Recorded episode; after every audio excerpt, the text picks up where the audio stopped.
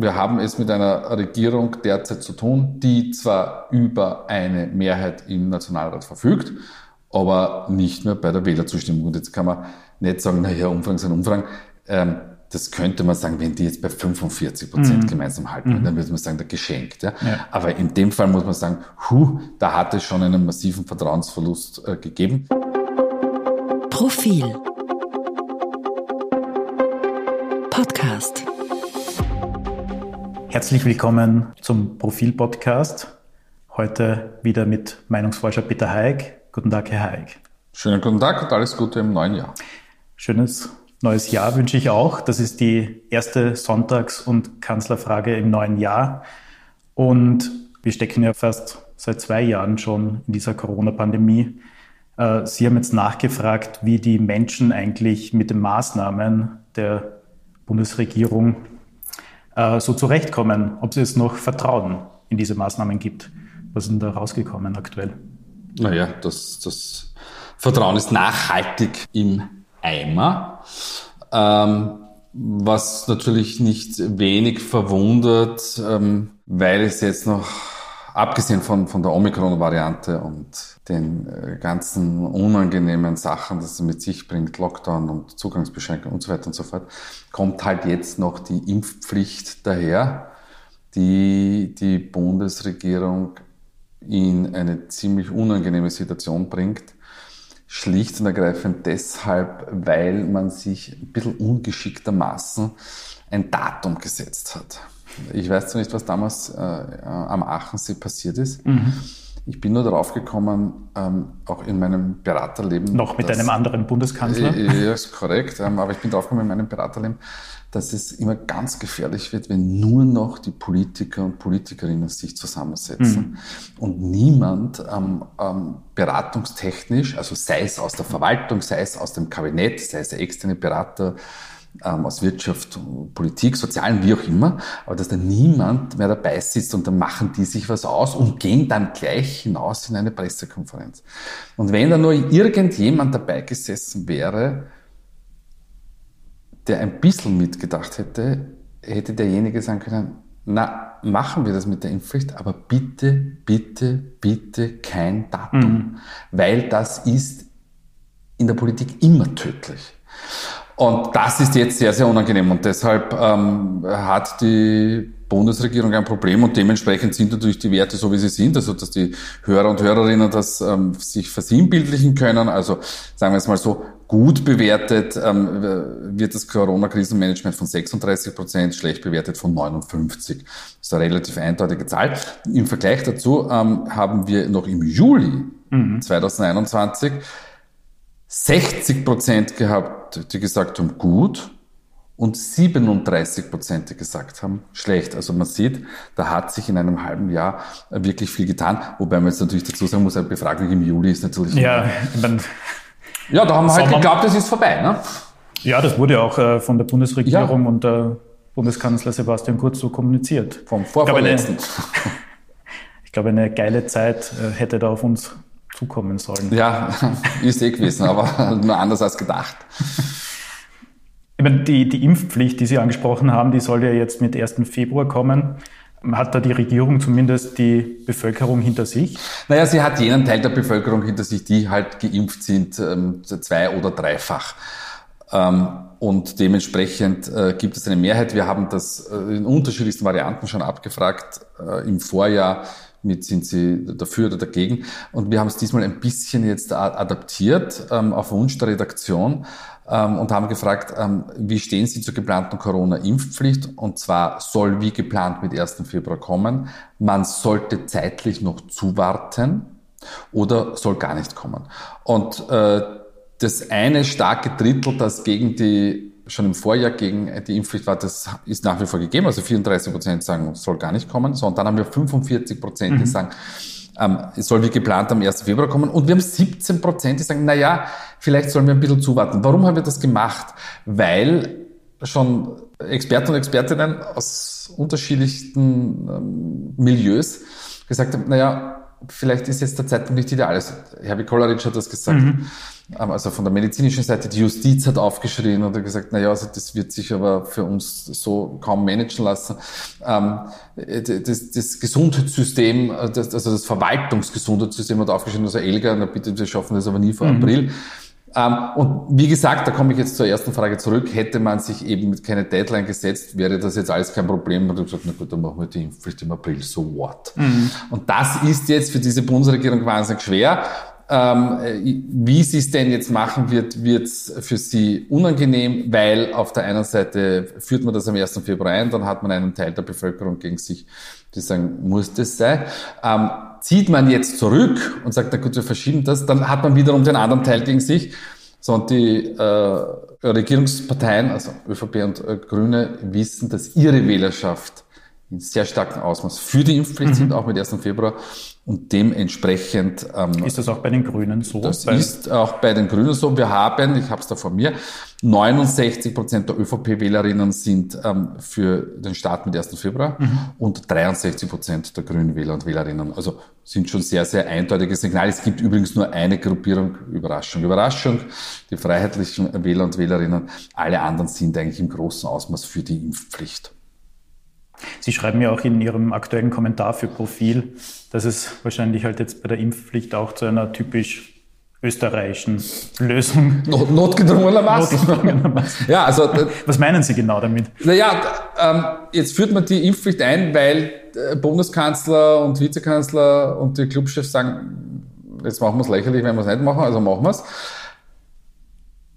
Und die Kontrolle hat äh, die grüne Clubchefin Sigi, Sigi Maurer im äh, Ö1 Morgenjournal gesagt, die Kontrolle übernimmt die Polizei, worauf ähm, Franz Renner, der, der Moderator ähm, und Journalist von, von der Ö1 gefragt hat, äh, wie sie sich das denn vorstellt. Also die Polizei ist auf der Straße unterwegs oder geht in ein Geschäft und sagt, guten Tag, seien du geimpft? ähm, dementsprechend wird das eine sehr, sehr klassische österreichische Lösung werden. Ähm, man wird die Impfpflicht einführen und sagen, es wird kontrolliert und realiter ist das ganz, ganz schwer zu vollziehen. Mhm. Das heißt, die Impfpflicht, also Ihrer Meinung nach, wird kommen, jetzt mit 1. Februar, aber bei der also, Umsetzung oder bei der Kontrolle besser gesagt.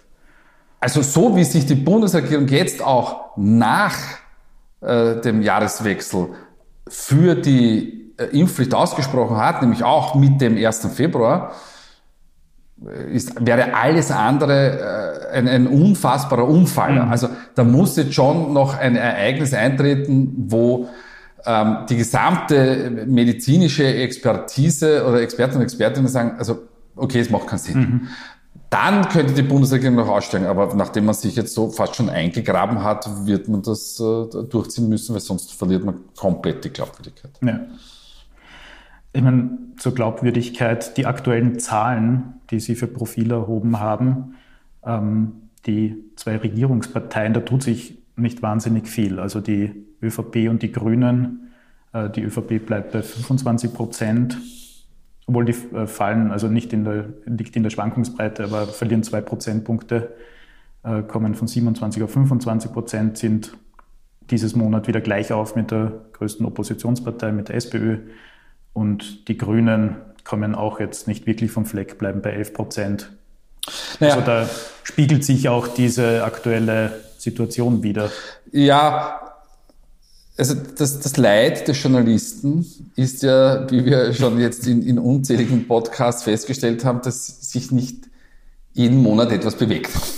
Ähm, wann bewegt sich etwas, wenn ein großes Ereignis eintritt? Also so, so wie im letzten Jahr, Anfang Oktober, äh, der Bundes, damalige Bundeskanzler tritt zur Seite und dann merkt man, ah, jetzt bricht's ein. Und dann hat sich jetzt eigentlich in den letzten äh, Wochen und Monaten wieder wenig bewegt. Also soll heißen, ähm, wir, wir haben die ÖVP und die Sozialdemokraten, die im Oktober ja hinaufgingen von knapp über 20, also von 2021 jetzt auf 24, 25, mhm. manchmal auf 26.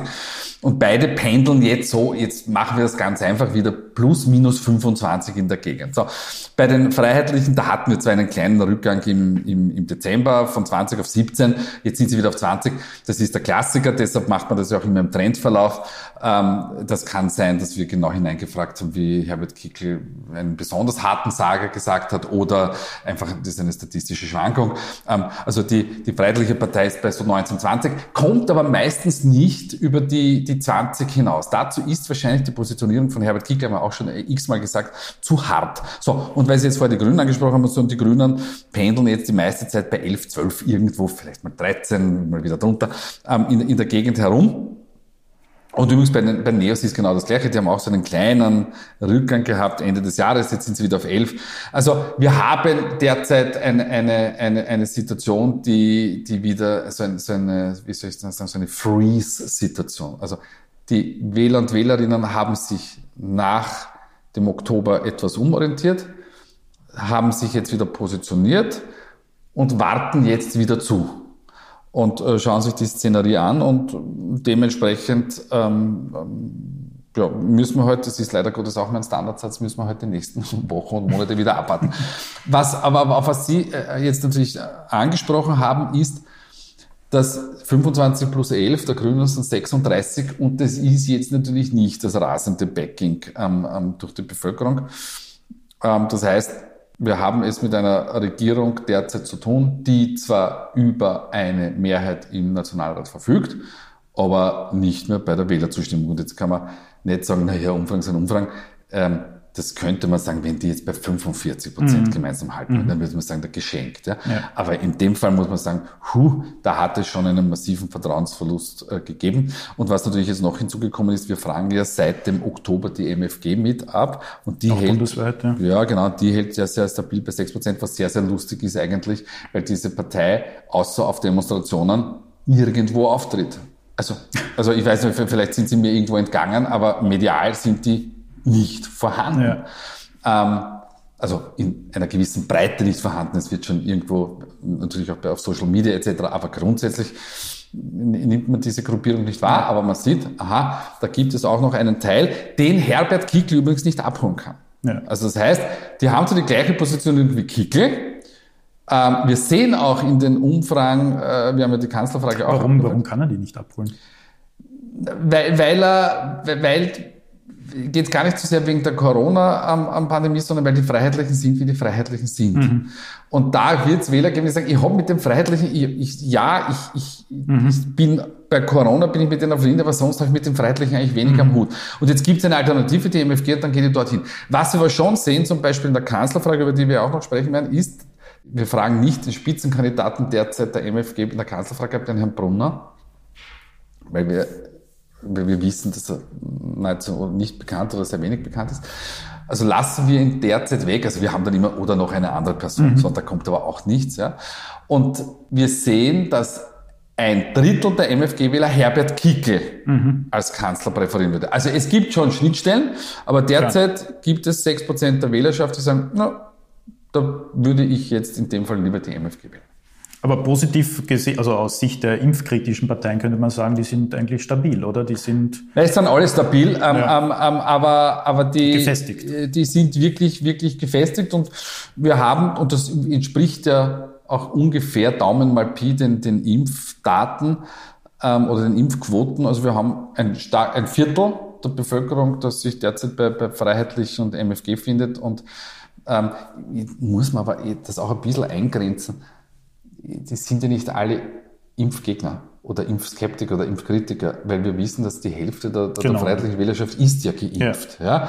Aber da kommt dann die Impfpflicht jetzt dazu und da gibt es natürlich, und das wissen wir ja auch, ähm, einen, einen erkläglichen Anteil, also circa jeder fünfte Geimpfte, mhm. sagt, er ist auch nicht für die Impfpflicht. Ja. Also, und deswegen bin ich, da bin ich jetzt bei Ruth Wodak, ich weiß, heute springe ein bisschen, aber äh, die Ruth Wodak hat gesagt, Sie empfindet die Bevölkerung als nicht gespalten. Und ich muss sagen, ja, das stimmt, das sehe ich auch nicht so, weil es gibt unglaublich viele Schattierungen. Es gibt eben die Geimpfte, die sagen, ich bin gegen die Impfpflicht. Ähm, es, es, gibt, es gibt Menschen, die sagen, ähm, ich lasse mich gegen alles impfen, nur ich will mich bei, bei Corona impfen lassen. Also es gibt da sehr, sehr unterschiedliche, unterschiedliche Oder ich warte auf einen anderen Impfstoff etc. Genau, richtig. So, und dementsprechend glaube ich nicht an eine Spaltung, aber die Situation ist natürlich irgendwie emotional für uns alle enden wollend. Also ich, kleine persönliche Anmerkung. Ähm, ich bin immer ganz froh, wenn, wenn, man, wenn man Freunde trifft, natürlich geimpft, genesen und getestet, keine Frage. Ähm, und dann macht man sich vorher fast schon aus. Aber was, lass mal das einfach weg. Jetzt muss ich einmal kurz noch herumspringen und zwar zurück zu den Grünen, die ja da jetzt nur bei so 11 Prozent herumgrundeln. Ähm, Sie werden jetzt wahrscheinlich sagen, wir müssen sich keine Sorgen machen, gewählt wird voraussichtlich erst 2024. Auf der anderen Seite fehlt da vielleicht so die, auch die Lichtgestalt, eine Politikerin, Politiker, die jetzt auch in dieser Situation vielleicht eine Person, die wie Rudolf Anschober. Nein, ich glaube nicht, dass das was ändern würde. Die Grünen waren ja nie so personenzentriert oder fokussiert, also die grüne Wählerschaft. Es gab eine Zeit, Van der Bellen damals, wie er Bundesparteisprecher war. Damals hat er tatsächlich die Partei ein bisschen mitgezogen. Aber sonst gab es das eigentlich nie. Ähm, auch, auch, nicht äh, unter Eva Klawischnik, die eine sehr, sehr starke Persönlichkeit und, und Parteichefin mhm. war. Ähm, aber auch unter ihr gab es das nicht so. Und also auch politisch wertfrei jetzt, aber Hut ab vor Werner Kogler. Also der hat die, diese Partei aus, aus dem Nichts ja. herausgeholt. Ich meine natürlich nicht er alleine und natürlich kam Ibiza ihm zu Pass, äh, weil äh, wer hätte es Ibiza nicht gegeben, hätte es keine Neuwahlen gegeben und so weiter und so fort. Mhm. Aber die, die Grünen sind wieder da und er hat die Grünen in, ein, in eine Regierung geführt. Ähm, er hat eine sehr, sehr gute Gesprächsbasis ähm, äh, zu Sebastian Kurz gehabt. Ich glaube, das ist auch mit Karl Nehammer gegeben. Also er ist natürlich nicht der klassische Strahlemann, aber ich glaube, dass Werner Kogler schlicht und ergreifend der richtige Mann am richtigen Ort zum richtigen Zeitpunkt ist. Jetzt bin ich mir nicht ganz sicher, haben wir überhaupt schon über die SPÖ gesprochen heute? Oder? Nein, haben wir bis dato noch nicht. Ja, außer die 25 Prozent, die wir Ihnen ausgewiesen haben.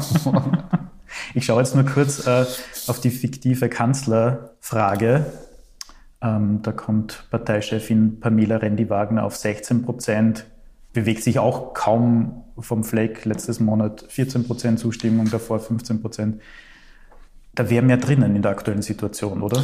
Naja, das haben wir auch schon so oft gesagt. Ich weiß. Nicht. also, ähm, also wie, wie, wie ist das mit, mit Pamela Rendi-Wagner? Ähm, jetzt ist sie wieder hinauf, aber wir haben sie seit, ich habe das jetzt so von mir, seit Jänner, 1. Februar 21, haben Hat wir sie eigentlich im Prinzip den selben Wert. Also wir haben, also ich, ich mache das im Staccato, 15, 15, 16, 15, 13, 13, 13, 12, 13, 15, 14 und jetzt wieder aktuell 16.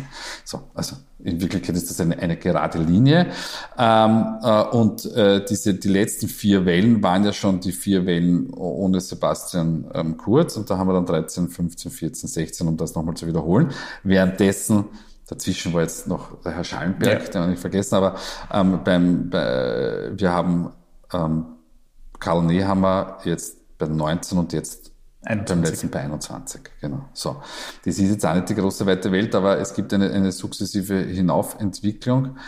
Ähm, Sie haben das letzte Mal noch gefragt, ob Karl Nehammer die richtige Wahl quasi war, um das zu übernehmen. Ja, naja, das, das geht dann meistens so aus, dass natürlich die, die Regierungsparteien sagen ja und, und also die Wähler der Regierungsparteien und die anderen natürlich Nein sagen. Ähm, grundsätzlich äh, ist Nehammer in der derzeitigen Situation sich sicher äh, keine schlechte Wahl. Auch da wird sich alles, alles weitere weisen. Aber ähm, bei der Sozialdemokratie, ach, das, das ist auch, also wirklich, ich habe jetzt unlängst mit den Kindern mir angesehen, täglich grüßt das Murmeltier Bill Murray. Und ähm, also was die SPÖ betrifft, ist, ist das wirklich äh, ein, ein, eine, eine never-ending Story ähm, und es tut sich aber nichts. Und das ist das Problem, dass die Sozialdemokratie hatten, es ist vollkommen egal, zu, zu welchem Flügel man tendiert. Es kommt zu keiner Lösung. Ähm, und das ist für alle Beteiligten, äh, nämlich sowohl für die Person als natürlich für die Partei, natürlich das denkbar Schlechteste, weil was, was sendet man für ein Signal aus an die Wähler und Wählerinnen? Wir sind uns uneins und ähm, wir, wir konzentrieren, man konzentriert sich nicht auf die Themen. Also jetzt hat ja ähm, vor, glaube ich, zwei Wochen das Parteipräsidium beschlossen, ohne Hans-Peter Doskozil, dass man deutlich stärker wieder die Rolle des Staates auch in, in, in wirtschaftspolitischen Agenten betonen will. Ähm, sehr interessant, das macht Doskozil schon seit geraumer Zeit im, im, im Burgenland. Mhm.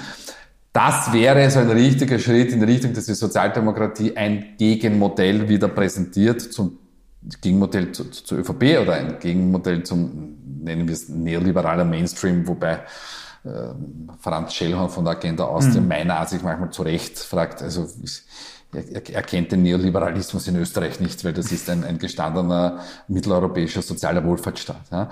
Ähm, aber da kann man ein anderes Modell wieder präsentieren und auf das müsste sich die Sozialdemokratie konzentrieren. Oder natürlich kann man auch als Oppositionspartei für die Impfpflicht sein, aber dass man sich für die Regierungsparteien quasi aufs Gleis legt, ja ist das Oppositionspartei möglicherweise nicht so geschickt.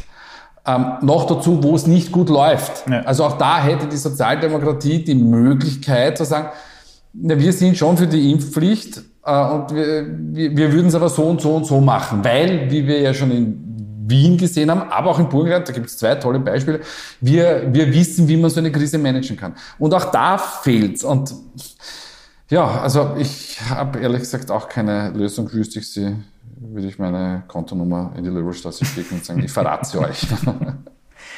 Zumindest die SPÖ hat jetzt auch noch ein bisschen Zeit bis zur nächsten geplanten Nationalratswahl, naja, die 2024 stattfinden Ja, soll. aber, aber da, da, das ist, da tut sich eine Oppositionspartei deutlich schwerer als eine Regierungspartei. Ja. Die Regierungsparteien können sagen, also wir, haben es quasi selbst im Griff, wir können tun und lassen, was wir wollen, unter Anführungszeichen. Wir haben auch die Bühne. Ja, Oppositionspartei ist immer meistens reaktiv.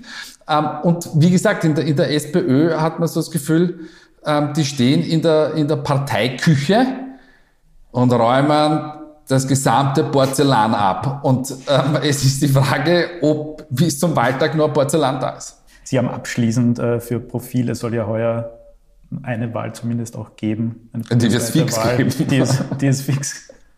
Wir gehen jetzt mal nicht von Neuwahlen aus, aber es wird zumindest eine Bundespräsidentenwahl geben. Sie haben für Profil jetzt abgefragt, ob Alexander van der Bellen, der sich ja selbst dazu noch nicht geäußert hat, wieder antreten soll. Wie, wie steht es in seiner, mit der Gunst der Bevölkerung? Wie steht er denn da? Naja, er, er, steht, er steht gut da. Nicht? Also wir haben 56 äh, Prozent, äh, die, die uns sagen, er soll wieder antreten und wir haben 35 Prozent, die sagen, er soll nicht antreten, 9 Prozent, also jeder Zehnte sagt, was weiß ich. Äh, wenig verwunderlich, dass Grünwählerinnen das zu 93 Prozent sagen, ähm, aber auch bei allen Parteien. Also referieren wir das FPÖ.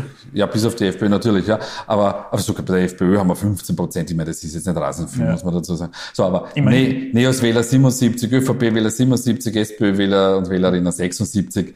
Also, ähm, wenn Alexander van der Bellen ähm, sich äh, dazu durchringt, ähm, wieder anzutreten, naja, dann wird das wahrscheinlich ein, ein relativ fader Wahlkampf, also so wie bei Heinz Fischer damals auch. Ähm, man wird sehen, ob die, die Freiheitliche Partei ähm, jemand nominiert. Es, es gibt ja wieder aus dem Burgenland ähm, von der SPÖ ähm, zumindest die Anmerkung, dass eine selbstbewusste Sozialdemokratie mhm. jemanden ins Rennen schickt. Nur es ist, gibt halt große Schnittmengen, Schnittmengen mit, mit, mit zwischen Van der Bellen und, und einer sozialdemokratischen Wählerschaft. Wird schwer. Also, wenn er antritt, dann, dann hat er wirklich, wirklich alles. Immerhin Chancen. die Bierpartei überlegt. Marco Pogo. Genau. hat jetzt auch schon das äh, richtige Alter, um antreten zu dürfen mit 35. Ja, gut. Ähm, äh, es ist, das, das ist dann halt natürlich bis zum gewissen Grad die Spaßfraktion. Ich bin auch immer dafür, dass es ähm, Gegenkandidaten und Kandidatinnen gibt. Aber wie gesagt, also es wird bei Van der Bellen, ähm, wenn er antritt, wird es da wahrscheinlich, sagen wir es mal so, keine Probleme geben. Jetzt ist halt die Frage, ähm, bis wann er sich ähm, denn entscheidet und er wird sich, also politisch-taktisch Mhm. Ja, ja. muss er sich sehr lang Zeit lassen. Ja, dann wird er im Mai oder Juni sagen, na ja, ich, ich glaube, ich werde im, im Herbst dann schon nochmal antreten. Dann wird schon für Gegenkandidaten mh, relativ schwer. Und dann werden all jene Kandidaten und Kandidatinnen, die von Parteien wenn es denn welche gibt, aufgestellt wird, aus rein taktischen Motiven aufgestellt. Also zum Beispiel die, die Freiheitliche Partei wird dann sich überlegen, ob man vielleicht nicht einen, auch ein neues Gesicht äh, präsentieren kann. Ja? Weil gegen einen amtierenden Bundespräsidenten zu verlieren, ist, ist keine horrible Niederlage. Und äh, da, da kann man dann politisch, taktisch agieren. Aber dass es einen, einen wirklichen Herausforderer, Herausfordererin, wäre ja auch spannend, gibt, natürlich. ähm, kann ich mir derzeit äh, schwer vorstellen. Aber was war's mal?